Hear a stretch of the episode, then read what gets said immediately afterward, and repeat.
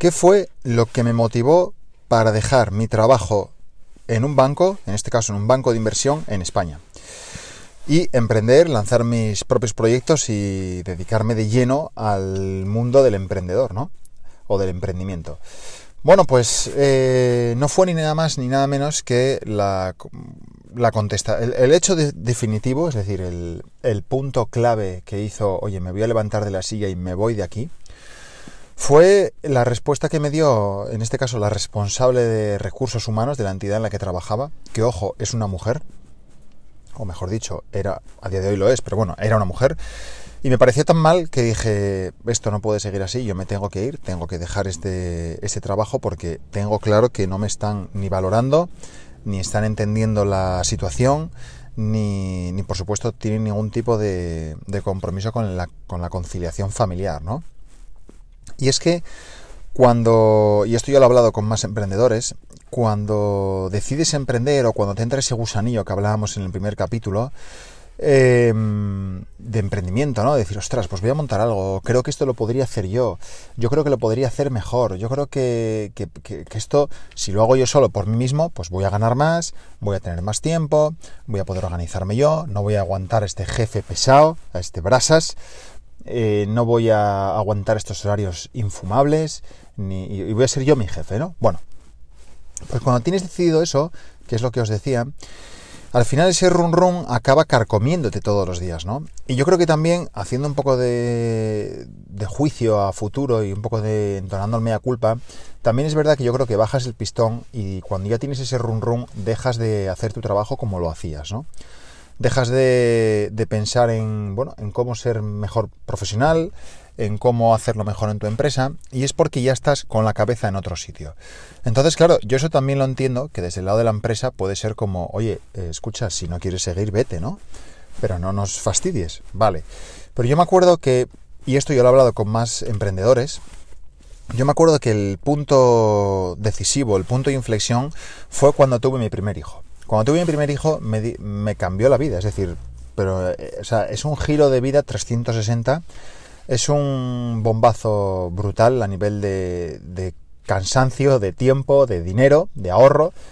Y, te das cuenta de que todo lo que tenías hasta ese momento te parece que, bueno, pues, pues yo antes mm, me parecía que estaba cansado y no estaba ni la mitad de cansado que estoy ahora. Antes me parecía que trabajaba mucho y no trabajaba ni la mitad de lo que trabajo ahora. Antes me parecía que, ahorro, que ahorraba poco y ahora es que no ahorro nada. Entonces, claro, eh, te cambia todo. Pero en ese momento ese baby boom en tu cabeza te hace parar y decir, escucha, quieto, vamos a replantearnos las cosas. Es que igual lo que estás haciendo no te gusta tanto. Es que igual ese trabajo que estás desempeñando y ese horario que te parecía tan bueno no es tan bueno. ¿Por qué? Pues porque yo me acuerdo que en el banco en el que trabajaba estaba de lunes a viernes con horario partido, salía a las, ponte, a la una, volvía a las dos y media y salía de ahí a las siete de la tarde, ¿no? De la oficina incluidos los viernes e incluidos eh, los meses de verano. O sea que ya os podéis quitar de la cabeza a todos aquellos que tengáis en mente trabajar en banca en España de 8 a 3, olvidaros. Bueno, claro, yo ante esa tesitura dije, yo no quiero estar toda la infancia de mis hijos eh, viéndolos a las 7 y media o a las 8 cuando llego a mi casa. Es que me niego. Total, hay que hacer algo. Bueno, el emprendimiento me parecía un poco arriesgado, con lo cual decidí llamar al Departamento de Recursos Humanos, a la directora de Recursos Humanos de un banco en España, y decirle, oye, mira, pasa esto, y yo lo que quiero es eh, no cambiar mi horario, porque entiendo que puede ser perjudicial para la, para la oficina, los clientes y demás, sino que lo que quiero es adaptarlo. Es decir, somos tres personas aquí en la oficina, lo que quiero es, pues, oye, igual entrar un poco antes, igual entrar a las 8 como entran mis compañeros, en vez de entrar yo a las 9, y, hombre, pues me gustaría salir pues a las 6, me gustaría salir a las seis y media, me gustaría igual hacer un horario continuo, igual hacer de 8 a 5 o a 5 y media, me da igual hacer 9 horas al día, no tengo problemas, la regalo, pero quiero salir antes, quiero llegar antes a mi casa, quiero ver a mis hijos, quiero estar con ellos. Vale, la respuesta de esta persona fue, mmm, no, no se puede. Yo, ¿por qué? Pues ¿por qué no? Entonces, a mí esas cosas de por qué no, y donde lo digo yo, y por mis cojones 33, pues no me suelen gustar. Entonces, eh, en ese momento que dije, dije, hasta aquí llegamos, me planto, me levanto y me voy. Antes de eso, me lo, medité y dije, ostras, Borja, eh, has estado estudiando toda tu vida temas financieros, temas económicos, un posgrado, licenciaturas, eh, has estado trabajando fuera de España en banca de inversión, has regresado a Asturias, tienes el trabajo que siempre soñaste, idílico, hay muy pocas plazas y muy pocos puestos, ¿cómo te vas a ir? ¿Cómo lo vas a dejar? Bueno, vamos a llamar mañana y vamos a pedir eh, un aumento de sueldo, ya que voy a estar mucho, o sea, en un horario que no me gusta, vamos a ver si me suben el sueldo por lo menos. Ojo, esto estaba eh, apoyado por los números, ¿eh? por mis números, por la oficina, por cómo iba todo y demás. Oye, eh, llevo aquí cuatro años, ha habido un puesto de director en el que no me habéis tenido ni en cuenta, he cumplido con mis objetivos, he cumplido con la expectativa, he captado negocio, he captado clientes, etcétera. Oye, yo creo que el sueldo de junior ya no debería de ser junior. Bueno, la respuesta es que, obviamente, no. Vale, muy bien. Aún así, la tercera oportunidad fue al tercer día. En ese momento dije, bueno, vamos a hacer, a forzar un poco, vamos a pedir la reducción de jornada.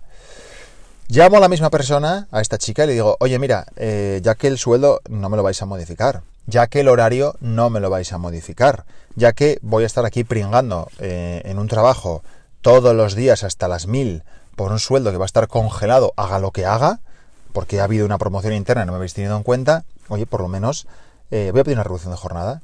Voy a venir media jornada. Pues ¿sabéis la respuesta? La respuesta fue que la pida tu mujer. Y yo, yo, ¿cómo? ¿Cómo que que la pida mi mujer? ¿Qué me estás contando? ¿Me estás hablando en serio? ¿Me estás vacilando? ¿O qué me estás contando? No, no, que la pida tu mujer, que es mujer y tiene seguramente preferencia. Bueno, ante esta situación eh, yo me di cuenta de que estaba en un sitio en el que primero no me, no me valoraban, Segundo, no entendían ni por asomo lo que era la conciliación familiar, ni lo que era el, respeto a, la, las personas y a los empleados. Y en ese momento fue cuando tiro de freno a mano, me levanto de la silla y me voy. Al cuarto día, la reunión fue con mi director, que recién se acaba de incorporar, y mi compañero, que recién se acaba de incorporar, porque se habían ido todos, y les dije, oiga señores, hasta aquí llegamos, me levanto y me voy y con las mismas, con una mano delante y otra detrás y un finiquito de 742 euros, pues me fui a mi casa, me fui a mi casa a estar con mi mujer y mi hijo y que además estábamos esperando el segundo, el segundo niño, con el cual estaba embarazada. En ese momento imaginaros lo que supone, eh, bueno, afrontar los gastos que todos tendréis, igual que tengo yo, que tenía yo, hipoteca, luz, seguros, comida, coche, internet, móvil, gimnasio, etcétera, un niño pequeño de dos años y otro en camino. Y sin trabajo, obviamente, en el paro. A partir del día siguiente, obviamente, eh, alta en el paro y alta en autónomos para la famosa cuota tarifa plana de 50 euros. Pensaréis que estoy loco, pensaréis que se me fue la pinza y que estaba con una puñetera cabra, dejar un puesto en banca privada, banca de inversión, un puesto fijo, un puesto seguro, un puesto cómodo en el que no me mataba el trabajo, ¿cierto? O sea, no, no estaba descargando camiones y llegaba a casa reventado.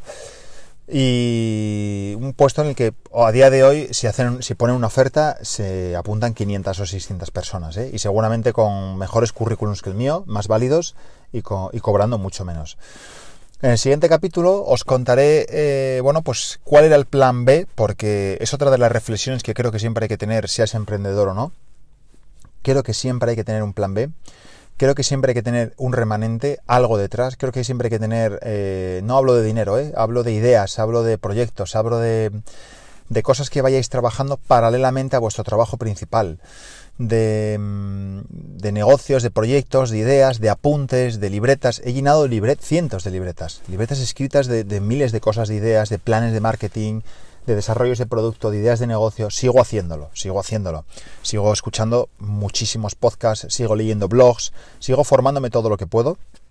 Me sigo apuntando a multitud de jornadas, de cursos, sigo gastando mucho dinero en formación y lo cierto es que no paro de tener ideas, pero poco a poco he ido aprendiendo a aterrizarlas. Pero quizá la reflexión del día de hoy, de este capítulo número 2 del podcast 8 a 3, es que eh, siempre hay que tener un plan B. Y que como dice el proverbio chino, el mejor día para plantar un árbol fue ayer y el segundo mejor día es hoy. Así que si estás fastidiado o estás quemada o quemado en tu trabajo, no te digo que hagas lo que hice yo porque os puedo asegurar que es muy arriesgado y da mucho miedo. Mm, o sea, no es tirarse a una piscina sin agua, pero sí que hay que tener un plan B. o C. Sí que hay que tener algo detrás, sí que tenéis que tener algo pensado, sí que mm, hay que tener alguna idea y os invito a ello, os invito a ir trabajando sobre ello, a ir haciendo mucho paper trading, ir mucho apuntando, apuntando cocinas en libretas, en blog de notas, ir poco a poco organizando, pensando, es decir, llevando a la mente hacia ese objetivo o hacia, hacia ese plan de vida y profesional que quieres tener, ¿vale? Y a partir de ahí, trabajando poco a poco y mirando a ver qué pasos puedes dar. Nos vemos en el siguiente capítulo. Un abrazo. Chao, chao.